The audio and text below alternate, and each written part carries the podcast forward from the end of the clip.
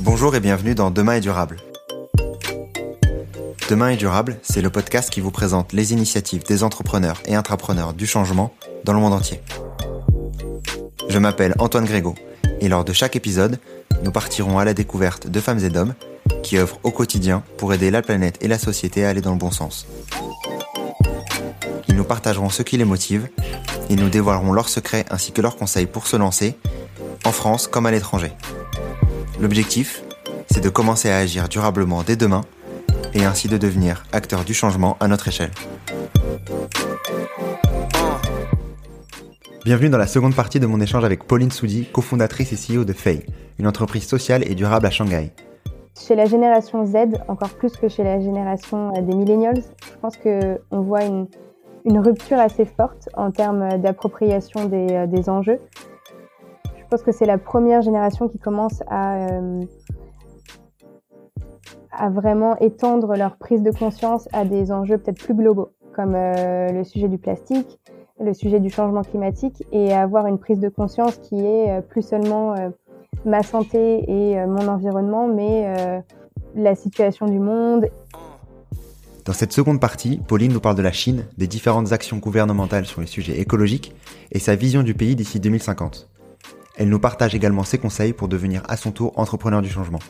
N'oubliez pas de mettre un commentaire sur les différentes plateformes d'écoute, c'est ce qui me permet d'avancer et de convaincre les futurs invités. Bonne écoute. En revenant sur la, Chine plus particulièrement et sur euh, euh, les entreprises euh, chinoises sociales que tu peux que tu as en, visibilité, est-ce qu'il y a un penchant sur une sur une thématique particulière, je sais pas, le plastique, le l'énergie. Ouais, alors évidemment les le type d'entreprise et les secteurs qui sont les, secteurs qu'on voit se développer dans tout ce qui est euh, dans tout ce qui peut être sustainability sont c'est souvent lié à l'impulsion qui est donnée par le gouvernement.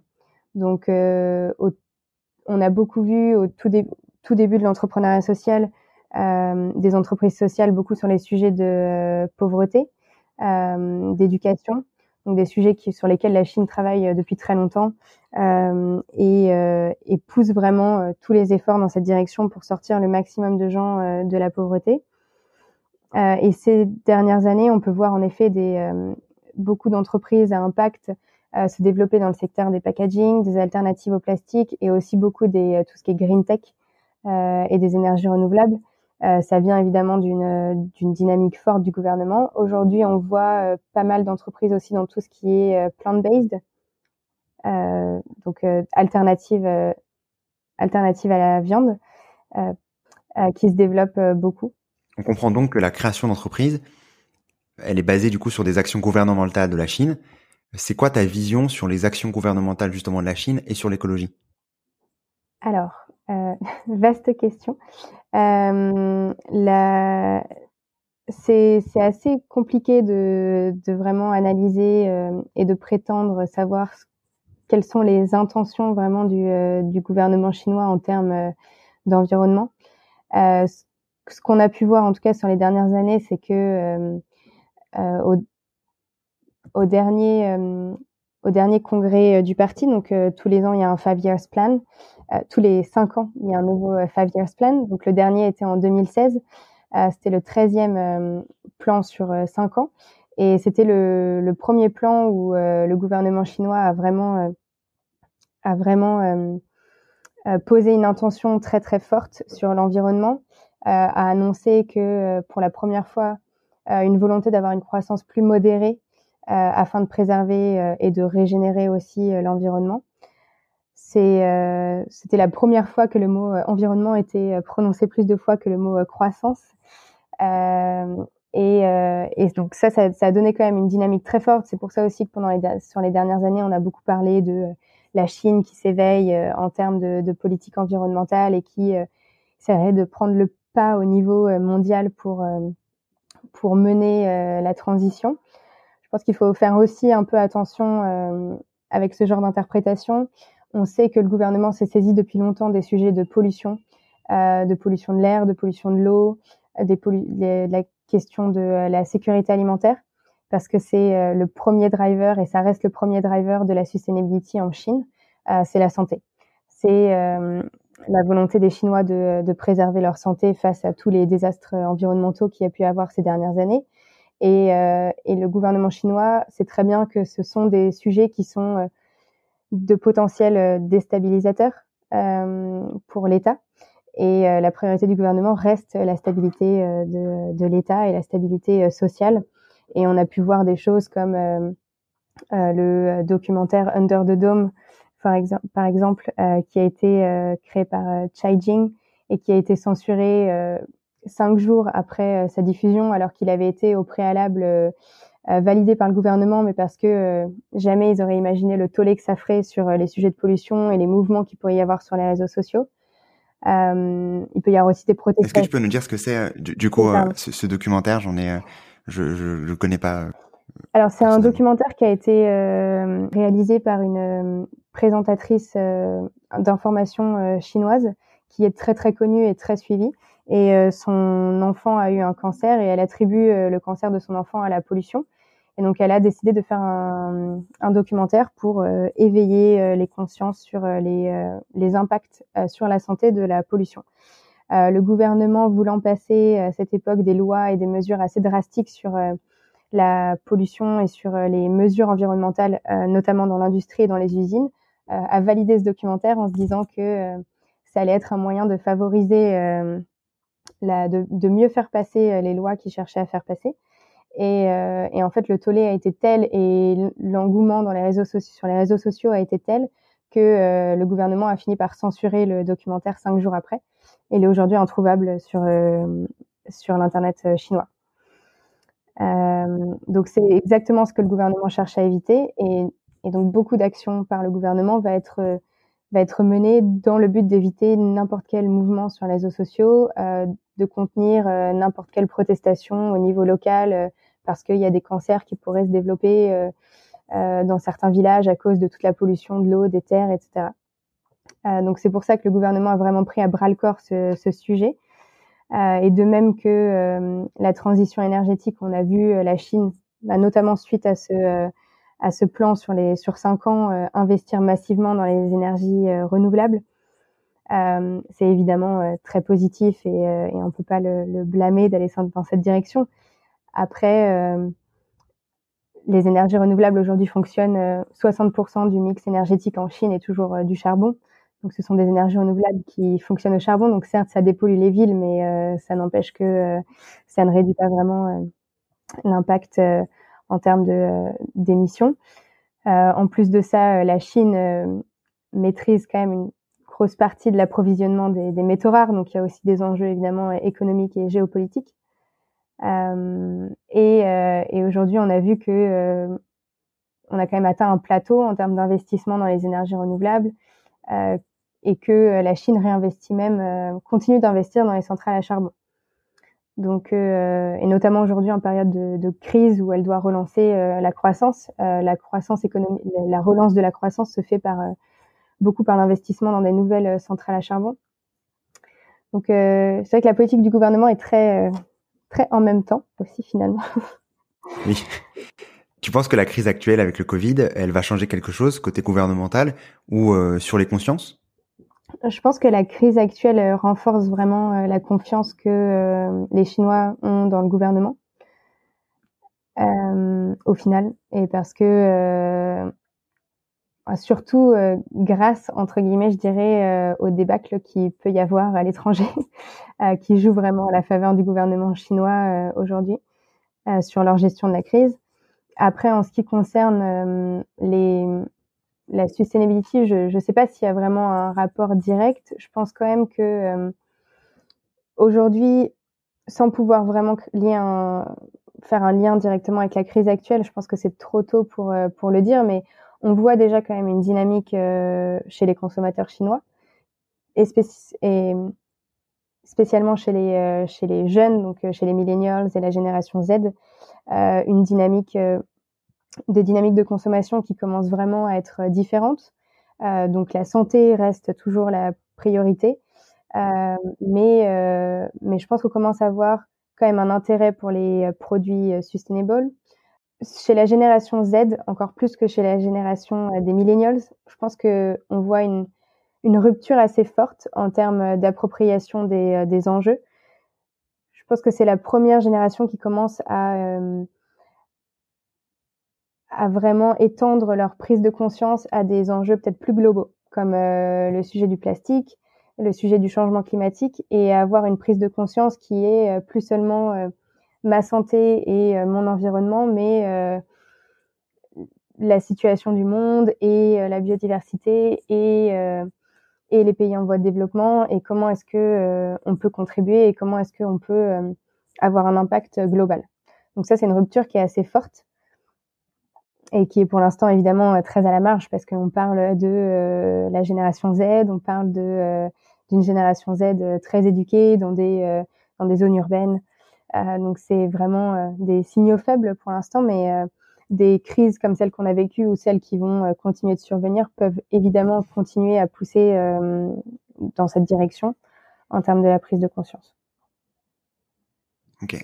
Et tout à l'heure, tu parlais lorsque tu parlais du coup du, du plan 5 ans euh, de 2016 euh, du, du, parti du parti communiste chinois sur tu parlais de croissance modérée.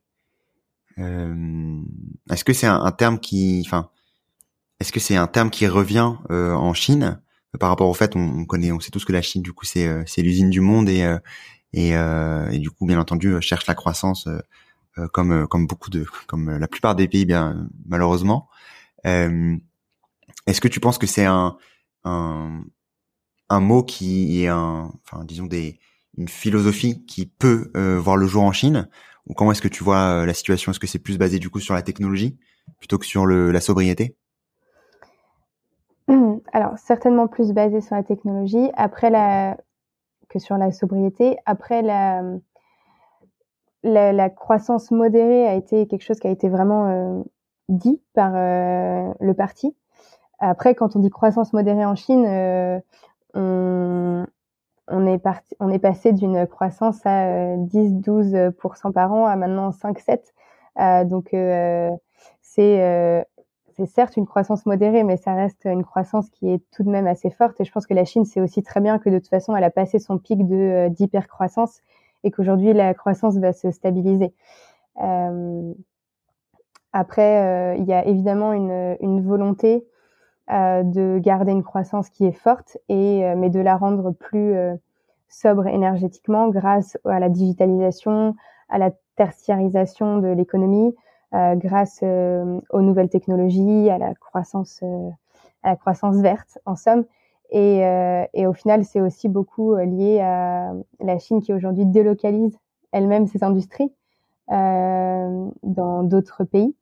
Et, euh, et c'est aussi là où il faut être un peu euh, méfiant, c'est que la Chine veut rendre son territoire plus propre, certes, mais peut-être que ce sera aussi juste en délocalisant sa pollution ailleurs, comme nous, on a pu le faire en la délocalisant là-bas.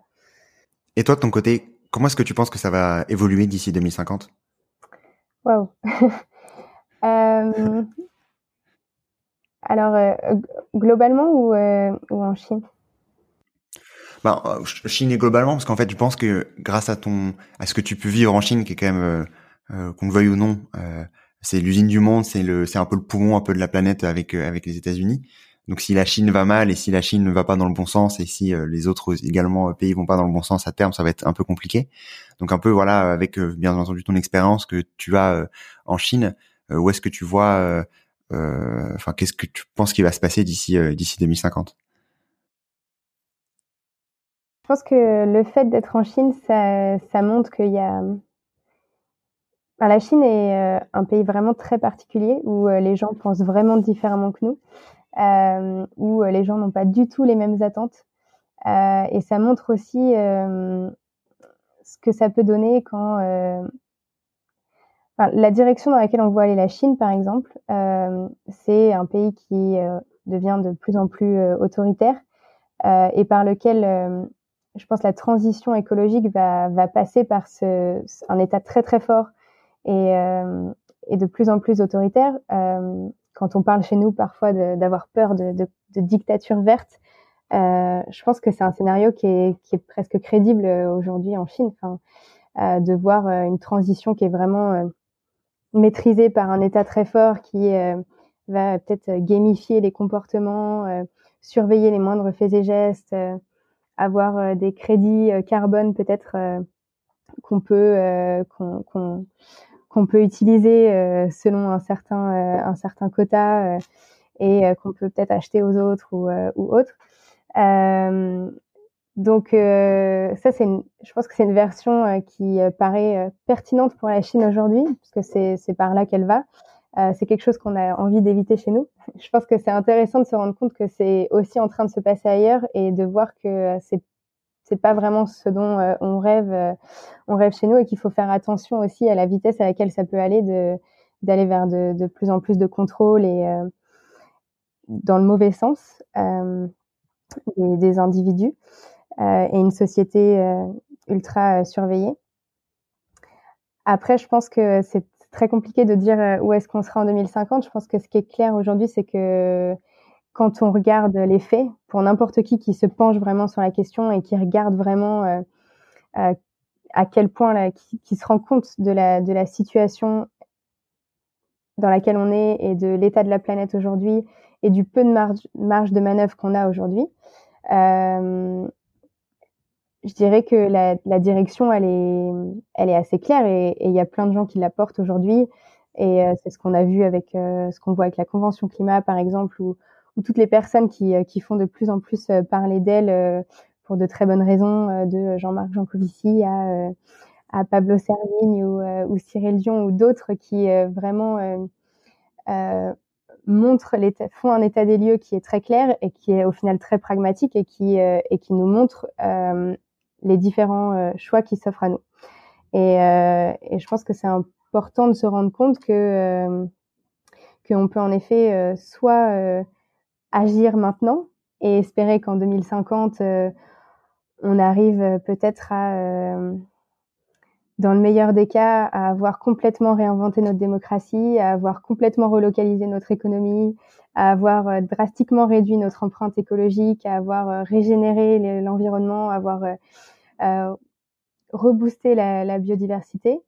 Euh, ou alors on va clairement vers un scénario euh, beaucoup plus dystopique où les crises comme celles qu'on a connues et d'autres vont se succéder et vont être impossibles à gérer, vont créer de la violence, vont et vont peut-être nous mener vers au final un, un contrôle étatique très très fort comme celui qu'on peut voir se dessiner en Chine aujourd'hui. Ouais, ça c'est sûr. Euh, quels seraient du coup tes conseils pour commencer à entreprendre de manière durable et euh, pour euh, y arriver comme tu as pu le faire? Déjà sûrement d'être curieux et, de s'intéresser à ce qui se passe aujourd'hui. J'ai un, peu du mal à comprendre comment avec la,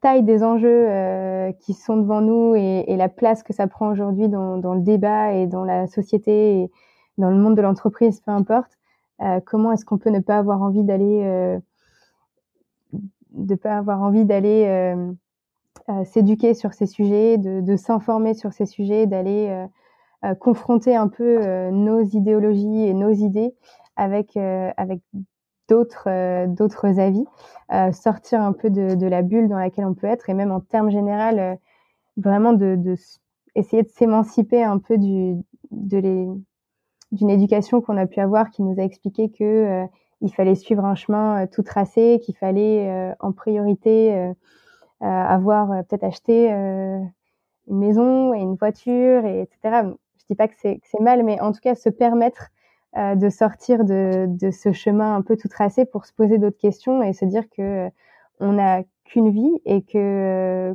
quand on voit les enjeux qu'il y a aujourd'hui et toutes les possibilités qu'il y a aussi pour pour agir, toutes les différentes façons dont on peut agir. Euh, quoi attendre et pourquoi euh, ne pas commencer à se poser la question? Je pense qu'il y a plein de moyens de le faire. On peut le faire à côté de son travail, on peut le faire, euh, on peut le faire dans son entreprise. Euh, il y a vraiment plein de moyens de, s'investir et commencer par être curieux, s'informer et s'éduquer sur ces sujets. C'est une première étape qui me paraît assez importante. Surtout que tu es très bon exemple sur les sujets que tu viens d'évoquer. D'agir d'une part en parallèle de son gagne-pain, euh, lorsque tu travaillais en parallèle de fait, et euh, après par la suite quand tu as euh, lancé fait directement début 2019. J'ai pu également voir que tu étais formatrice sur la fresque du climat. Ouais. Est-ce que tu peux nous en parler? Donc on a, en fait, on a rencontré le fondateur de la fresque du climat en Chine. Euh, et, euh, et on s'est fait, on a été formé euh, à l'outil en fin 2019. Et aujourd'hui, on est devenu référent pour la fresque du climat à Shanghai. Euh, donc on, on l'utilise aussi bien euh, auprès d'entreprises, mais on intervient aussi euh, auprès du grand public via des événements ouverts à tous. Et, et on essaye d'utiliser bah, cette, très bel outil euh, pour, euh, pour vraiment sensibiliser plus de gens euh, aux enjeux du changement climatique en Chine, qui est un, sujet qui, certes, commence à faire parler, mais qui est encore évidemment très mal compris et, et sur lequel il, peut y avoir beaucoup de confusion entre la pollution notamment et le changement climatique. Je vais rappeler ce que c'est la fresque du climat. Coupe-moi si j'ai tort, vu que tu es la formatrice aujourd'hui. C'est un jeu qui permet d'éduquer sur les tenants et les aboutissants du réchauffement climatique et euh, de comprendre les causes et les conséquences de l'action humaine sur ces enjeux climatiques. Euh, quels sont les types de personnes que tu formes et que tu accompagnes à la fresque du climat? Euh, c'est une sorte de formation euh, intensive et euh, en, sur un temps très très réduit mais très efficace de, trois heures qui permet vraiment, comme tu disais, de, de vraiment bien avoir la, big picture euh, des différents euh, des différentes causes, des différents effets, des différents enjeux euh, du climat. Donc on le fait avec euh, des entreprises, soit généralement pour par exemple un team building sur où, ils ont envie d'utiliser un outil sur le thème de la sustainability, ou alors pour un comité RSE d'entreprise qui peut avoir le, le changement climatique intégré à sa stratégie et qui a besoin de, peut-être sensibiliser un peu plus euh, son équipe aux enjeux du changement climatique. Disons que c'est une bonne introduction pour euh, pouvoir euh, mettre tout le monde au même niveau sur le sujet et ensuite pouvoir réfléchir ensemble à où est-ce que l'entreprise peut agir. Après, on l'utilise aussi avec dans le cadre d'université ou d'organisations plus à but éducatif, donc pour des jeunes. Et là, souvent, c'est des jeunes chinois qui préparent leur dossier pour partir étudier euh, à l'étranger, souvent aux États-Unis, et euh, qui, euh, chez qui c'est très bien vu d'avoir des activités en lien avec le développement durable et les, enjeux de changement climatique dans leurs expériences. Donc, donc c'est, ce qui les amène à, faire ce, cette formation, enfin cette, cette activité. Ok. Moi, c'est le, enfin, la phrase du climat. Je sais que c'est l'un des, l'une des formations qui m'a le plus marqué. Je l'ai faite et je l'ai faite en enfin, début 2019 si je me trompe pas. Et, euh, du coup, ça m'a permis, ben, de, même si on connaissait un peu tous les tenants et les aboutissants, même si je connaissais les tenants et les aboutissants du, du, de la transition euh, et du, du, réchauffement climatique, ça permet vraiment de remettre euh, les bons termes aux bons endroits, de, euh, de pouvoir euh, réavoir une vraie notion de ce qui va se passer et de comprendre surtout les conséquences et de comprendre que tout est vraiment lié et tout est et tout est tout est imbriqué. Donc c'est c'est assez intéressant comme comme outil. Euh, avant de finir, du coup, euh, du coup, la fraise du climat, c'est un des outils que qu'on peut du coup utiliser pour euh, pour se former et, euh, et, commencer en tout cas à se développer euh, intellectuellement sur sur ces sujets de développement durable. Qu'est-ce quels sont les autres contenus que tu recommanderais de de de lire, de regarder en vidéo, etc. pour justement se commencer à se créer une conscience écologique euh, donc oui, en effet, la fresque du climat, ils font des, formations en plus en ligne aujourd'hui euh, euh, depuis le début de la crise, donc n'importe qui peut participer de n'importe où. donc ne pas hésiter à regarder sur leur sur leur site pour s'approprier ce sujet. Après, ben, moi, ce qui a été vraiment un, un gros déclencheur dans ma prise de conscience ou qui l'a vraiment amené à un niveau supérieur, c'est les conférences d'Adrastia et de Vincent Migneron. Euh, sur euh, donc, ce qu'on appelle la collapsologie, bien que ça fasse débat. je pense que c'est c'est mine de rien un très très bon moyen de comprendre la complexité, les interactions entre les différents sujets. Et donc les livres de Pablo Servigne aussi, évidemment, pour moi, c'est un peu la base. Je, je pense qu'on doit passer par là, même si ça peut être compliqué. Je, je pense que c'est nécessaire de, de vraiment pouvoir comprendre euh, comment les sujets sont imbriqués les uns avec les autres, comment ça va euh, vraiment au-delà de, euh, de, de, différentes crises qui, qui évoluent les unes en parallèle des autres, comment c'est vraiment des crises qui sont, qui sont liées. Et, et donc les, les, livres de Pablo Servigne, pour ça, je trouve, sont un bon moyen de passer par là et en même temps après de continuer sur une ouverture à OK, qu'est-ce qu'on peut faire maintenant avec euh, le livre qu'il a fait aussi sur l'entraide et, euh, et celui euh, Une autre fin du monde est possible. et après, il y a des, il y a des heures et des heures de vidéos incroyables sur YouTube qui sur sur tous ces sujets. J'ai déjà cité Jean-Marc Jancovici, mais je pense que c'est un c'est un gros un gros must aussi. Arthur Keller, il y, en, a plein d'autres, mais euh, c'est déjà une, bonne base, je pense, pour s'approprier euh, ces enjeux. Et après, évidemment, pas hésiter à aller regarder du côté plus des solutions et de comment est-ce qu'on peut, euh, une fois qu'on s'est approprié ces sujets, comment est-ce qu'on peut vraiment passer à l'action avec plutôt des livres comme celui de, de, Cyril Dion peut-être ou, ou, le documentaire Demain. Rob Hopkins aussi. Euh, sur euh, le fondateur des, euh, des Transition Town, qui sont des, des, belles mises en pratique de, de comment est-ce qu'on peut agir à son échelle. Très bien, ça fait beaucoup de contenu. Je les partagerai bien entendu dans le dans le descriptif euh, euh, du podcast. Tu devras sûrement me faire un, petit récapitulatif histoire que que j'en loupe quand j'en loupe pas directement. Euh, mais en tout cas, merci pour pour euh, pour toutes ces toutes ces informations. Merci pour ton temps, Pauline, aujourd'hui. Euh, du coup, pour rappeler, Pauline est, du coup basée à Shanghai et on fait ça à distance, comme vous pouvez l'imaginer. compliqué de se déplacer en Chine en ce moment et je pense que niveau impact environnemental, ça aurait été un peu étonnant de faire cet aller-retour en avion. Exactement. Je pense que ça a été très peu, très peu écologique. Donc, euh, merci en tout cas pour ton temps, euh, Pauline, aujourd'hui. Euh, moi, c'était un plaisir de se recevoir aujourd'hui dans. Ça a été un plaisir de se recevoir aujourd'hui dans dans le podcast. Si les auditeurs souhaitent te joindre, comment est-ce qu'ils peuvent faire? Sur LinkedIn, je, je, réponds.